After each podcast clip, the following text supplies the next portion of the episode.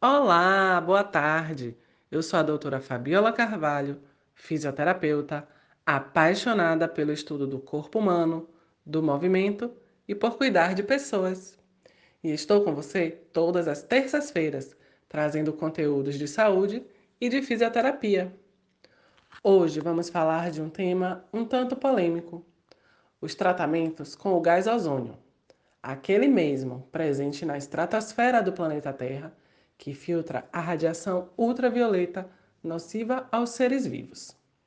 A ozonioterapia é uma prática integrativa de saúde reconhecida pelo Ministério da Saúde por meio da Portaria 702 de 2018. Essa portaria afirma que a segurança e eficácia do ozônio já são amplamente reconhecidas e comprovadas por diversos estudos científicos e sua administração com finalidade terapêutica já é bastante utilizada em países como Itália, Alemanha, Espanha, Portugal, entre muitos outros. Quando aplicada em doses terapêuticas, o ozônio tem um alto poder de induzir um estresse oxidativo controlado, o que contribui para o tratamento de diversas doenças e para melhorar de forma natural a capacidade funcional tanto do organismo humano quanto do organismo animal. O ozônio é uma molécula gasosa formada por três átomos de oxigênio, utilizada na área da saúde há pelo menos 150 anos e cujos efeitos terapêuticos vêm sendo estudados há cerca de 40 anos.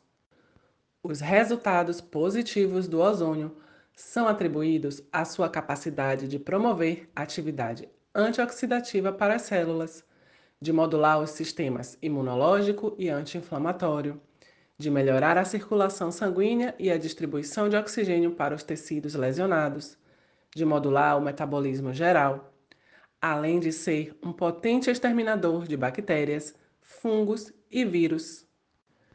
Mas então, por que a polêmica em torno da ozonioterapia? Primeiro, porque toda novidade gera mesmo dúvidas e curiosidade. Segundo, pela existência da via de aplicação retal, que para leigos pode ser estranho, mas faz todo sentido, já que o intestino é rico em células com alta capacidade de absorção.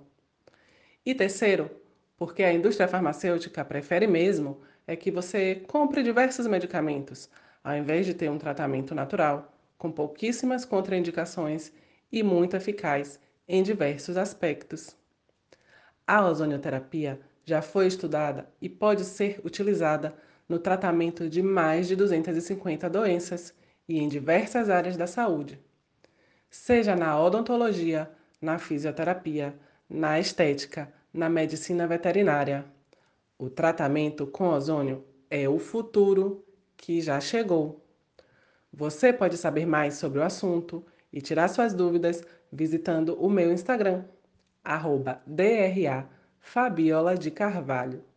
Semana que vem eu volto com mais um tema interessante do universo da saúde.